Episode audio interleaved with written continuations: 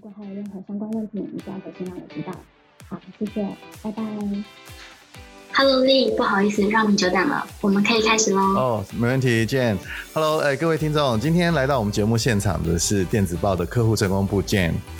跟大家说声好吧。大家好。哎，刚刚那个先生好像有蛮多问题哦。是啊，不过那些都是刚接触 email 行销时需要了解的事情。那你有没有碰过比较印象深刻的客服案例啊？要方便跟我们分享一下吗？好啊，呃，之前有一位媒体客户，他们临时要大量寄送五十万封的信，如果他们用自己的系统寄，会需要超过十个小时才可以完成。后来透过我们协助对方使用电子报，大概花了一小时就把信都寄完了，因为他们快速的完成了工作，而且成效很好，后来就直接成为电子报的忠实客户了。哇，蛮酷的耶！但是能帮助客户处理紧急的事情啊，好像真的会让他们更信任你，对不对？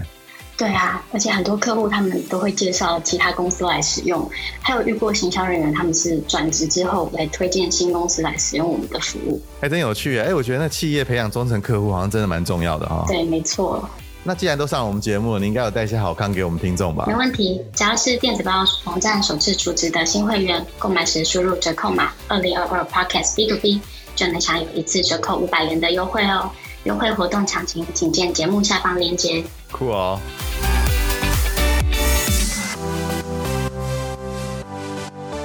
电子报报是猎豹的报，提供国际级 email 行销与简讯寄送服务，让行销及业务都能轻松设计 EDM，快速寄送并追踪成效。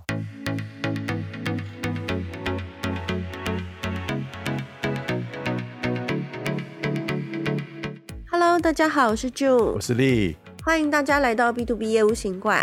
哎，丽，你怎么又在划手机？没有啦，新手机哦。公公务繁忙啊，所以 换了新手机，换好一阵子了，你都没有注意，你都没有注意我。没有啊，因为因为其实你，我觉得你还好哎，你不是那种重度的划手机的患者。真的好。觉得你还好，嗯，怎么样？多少钱？你买到多少钱？对啦，这其实也买一阵子的。我就觉得 iPhone 就是这样子，就是一旦你用了 iPhone，你好像就 不太容易离开它了。然后其实 i iPhone 好像不是一个很物超所值的产品啊。我觉得很物超所值哎，对我而言。欸你这一定对三 C 不是非常研究。你像很多那种 三 C 达人都说，我们会比较。对，三 C 达人都说 iPhone 的手机的那个功能啊，都不是最新的，然后可是价格却是最贵的。对啊。那你你会觉得它是一个贵的商品吗？至于你而言，其实我觉得这个很难讲哎、欸，就是说价格有时候跟我们跟购买的欲望有时候不一定是成正比的，有时候你就是想要拥有它嘛，而且你也习惯它的操作了，你也是，你不是也是 iPhone 用、啊、用用户吗？对，我用好久了，我一定都是用 iPhone。对啊，哎、讲、欸、到这个，那我们今天就来聊一聊，就是说呃产品跟价格，还有就是说在制定价格的时候可能会碰到的对。定价的时候的一些错误，这样就是预防一些踩雷的状况，对不对？好不好？对，我觉得在价格制定的话，的确是业务或是行销，其实是蛮常需要做的一些，呃，蛮常做的一些行动。那我觉得大家对于价格制定的基本流程一定也都很清楚，所以今天我跟丽想要跟大家聊一聊哪一些是呃价格制定上的一些地雷，或是一些常见的一些疏忽，或是常会发生的错误的地方。给大家做个参考。好，那我这边的话，先跟大家分享第一个我发现的一些是在价格制定上的一些制定流程上的不良的习惯。呃，第一个的话，我觉得会是呃公司过度的坚持一个固定的利润，比如说一个公司它可能有一个 policy，它就是坚持它的利润一定是十五个 percent。然后这个十五个 percent 呢，我觉得会是一个比较，嗯，当然是说它可能是因为公司本身的一些，呃，它的产品的架构啦、成本架构，还有它营运的一些成本，呃，分析下来它需要这样的利润。但是这样的利润，其实如果你没有呃，如果你没有有时候时常的检视，或是过度的坚持的话，其实你会丧失许多的商机。所以我觉得第一个第一个问题会是公司过度的坚持同样固定的利润，可能会是一个会让自己踩雷的一个地方。对，我觉得这个也是蛮重要的一点。那坚持这样子的利润，有时候啊也牵扯到，就是说你这个定价是怎么算出来的。那很多很多厂商啊，其实他们会先从自己的成本为出发点，我觉得这也没有错。但是就是说你太坚持，就是说以成本，然后再然后又获得多少利润，然后把那个利润变成是一个固定的比例的话，那其实就会变成你的价格就非常没有弹性，那你就没有办法因应很多。很多问题，那我这边提一下，就是说，我觉得价格啊，啊，因为它跟行销的关系是非常重要的，因为人家看到你的产品，他不是只有看到产品，第一件事情就是看你的你的价格啊，所以我们在制定价格的时候啊，其实价格是行销很重要的一个一环啦啊。那我们常常讲行销，常常讲有那种什么四 P 嘛哈，那考一下，就你知道四 P 是哪四 P 吗？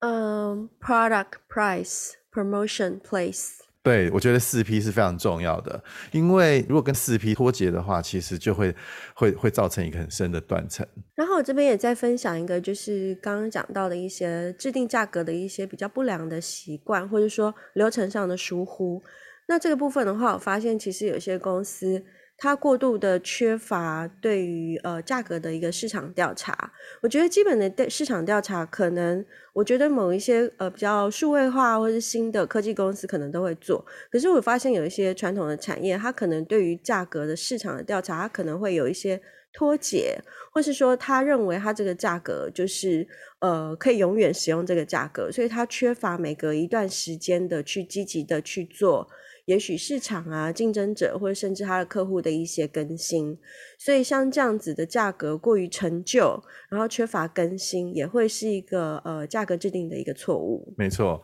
那接下来我就再来提一下，就是面在我们在制定价格的时候啊，比较常碰到的一些。的状况，那这状况可能就是呃，我们的竞争对手他开始调整价格，他可能呃，不管是可能出入这个行业的的新的竞争对手，他可能用低价来抢你的市场，或者是现有的竞争对对手，他可能要制造一一波话题，然后来做一些降价。那碰到这样的状况，呃，有没有什么样子的方式来应应啊？我我大概提出几个了，很快的跟大家讲一下。在这个状况的时候啊，我觉得最忌讳的就是你赶快跟他一起降价。那我觉得一起降价，就是常常常常人家在讲说，你其实你价格调低之后，你很难把把它调上来了。哦，那这样子的问题会造成你日后不管是利润的削弱啦，或者是你可能你的品牌的形象也会跟着受影响。那几个比较好的做法啊，我这边建议，可能你可以有一些促销，促销不见得是。呃，价格的促销，你搞不好可以来一个什么买一送一啊，啊，或者是送折价券啊，或者是你可以 bundle 一些你附属的产品啊之类的啊。那第二个，你还可以提供一些比较创意的，比如说你可以免费退款啊，可以退货啦，什么这样的之类，让人家觉得就是说他买你东西的时候没有负担啊。那最后一个，可能你可以有，如果你是软体啊，或者是。呃，你功能比较多的一些硬体消费型产品的的的话，你可以推出一个比较功能少的版本啊，或者是一个迷你版，或是有时候软体会有 light 的版本啊。那你这个时候有不一样的价格，比较低的价格去跟你的竞争对手竞争的时候，这样是稍微会有比较有利的，总比你就是马上把你的价格拉低，然后来去正面应应对好。好，那我这边再分享另外一个我认为就是常见的错误，就是前置作业的一个不足。那刚有提到，就是说成本的分析，我觉得成本分析的话，可能有的时候某些公司可能它的人员不是那么多，它可能会仰赖某一位，可能是财务啊或行销的人去做分析。那在这个时候，可能它的分析有的时候会可能会出现出现一些疏漏啊，或是说没有经过检查，就是它的分析可能不够的详细，或是不够正确，这样子其实也会影响到它整个的净利毛利的计算。那这个可能会。也会对呃真正最后制定出来的价格可能会有一些误差，那这个我是觉得前置作业的部分也是非常需要注意。那另外一个就是刚刚丽讲到的，就是说竞争者的一些价格啊，一些市场上的一些变动反应。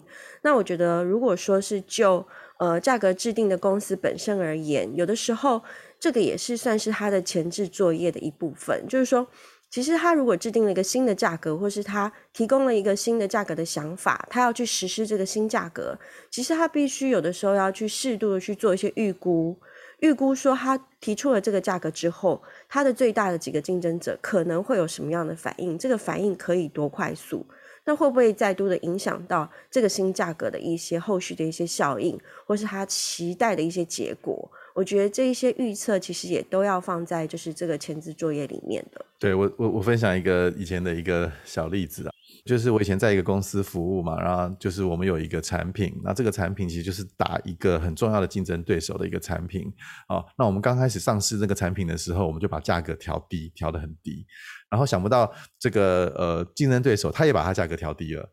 对，那那就变成就是说，那就就变得很尴尬的状况。你本来是要用一个很低的价格去占取它的市占，然后结果就想不到它的因应策略是把它再调低，那就是你变成硬着头皮你要再调低这个价格，所以就是变成一个无限无无循无无止境的一个很很不好的坏循环哦。所以就是说，你要在做这些调调整价格的时候，你真的要非常的谨慎。是，我觉得其实形象的这样的一个价值，其实跟价格其实我觉得还蛮成正向的比例的，所以在这边我觉得行销人员真的要非常的注意，就是你公司的品牌形象跟你推出一个特价促销的时候，这些都要全盘的考虑在内。那另外我这边也分享一个，就是我有发现，就是某一些公司可能它。呃，行销的人员或是他的行销的组织不是那么大的时候，他在定价的时候，他其实有时候会发生，也是一个算是一个错误，就是他过度的仰赖某些少数业务的资讯，他可能公司里面可能有一两个比较算是比较呃。他们的 top sales 或是他们比较受到重视的业务人员，然后他永远就是只是仰赖这一到两位的业务人员的资讯来做他定价的一个呃来源跟根据。我觉得这其实是有一点危险的，因为很多业务都会说，都会跟主管这个抱怨说啊，我们价格没有竞争力呀，哦，那或者是说我在哪一个案子的里面的时候，我们价格输了很多其他的竞争对手啊什么的。那其实就这个时候，当然你要当主管或当主事者的时候，你就要心里就要要要稳稳稳住那个那个心态就对了哦。价毕竟价格其实是整个我们公司利润的制定或者是利润来源的一个很重要的一环。哦，那就要要特别的小心跟谨慎啊。那另外一个的话，我讲我我想要跟大家分享的就是，呃，如果你在制定价格的时候啊，只推出一个价格，不管你的产品是产品啊，或者是服务啊，你推出一个价格的时候，其实你会让你的客户陷于一个很。呃，比较难做决定的一个状况，就变成是零一的零和游戏，就变他要，要不然就是不要啊、所以你没有考虑到不同的客户啊，他可能愿意呃享受更多的服务啊，啊，他可能愿意多付一点钱啊。比如说，就算你的产品是一个单一的产品，你还是可以有很有不一样的变，加上很多不一样的变数去做一些调整啊。比如说，你可以有一个保固啊，哦啊，或者是搞不好你可以有呃什么样子不一样额外的服务啊，哈，比如说像。有一些呃硬体的厂服务的厂商，他可能会有一个呃不一样的 premium 的一些选项啊，比如说呃一对一的客服啦，哦，或者是比如说延长保固啦，或者是可能是在功能上的哪一些的精进，然后免费升级啊，像这样的东西哦。所以你在推出一样产品的时候，如果你只给他一个价格，要或是不要的时候，有时候反而把你的产品建陷入一个窘境，就是让客户决定的时候，很快的就会明确的说要或是不要。那这对很多人在在选择购买的时候，呃，不是一个非常有利的一个状况。那我觉得今天我们分享的这些，其实就是呃，希望大家能够尽量的避免，然后也常常的去检查。然后去优化，就是在内部啊，价格制定流程上有没有一些可以更可以注意的地方？那刚刚我们其实有提到四 P，所以我觉得其实价格本身这个东西，它会跟你所贩售的通路，还有贩售的人，还有就是它的机制，其实都会有相对应的关系。那这些其实都必须要考虑进去的。没错，就是下次周年庆的时候，不要一股。一股脑的冲过去哈，你要先想要要要冷静一下，看看周年庆是不是真的会让你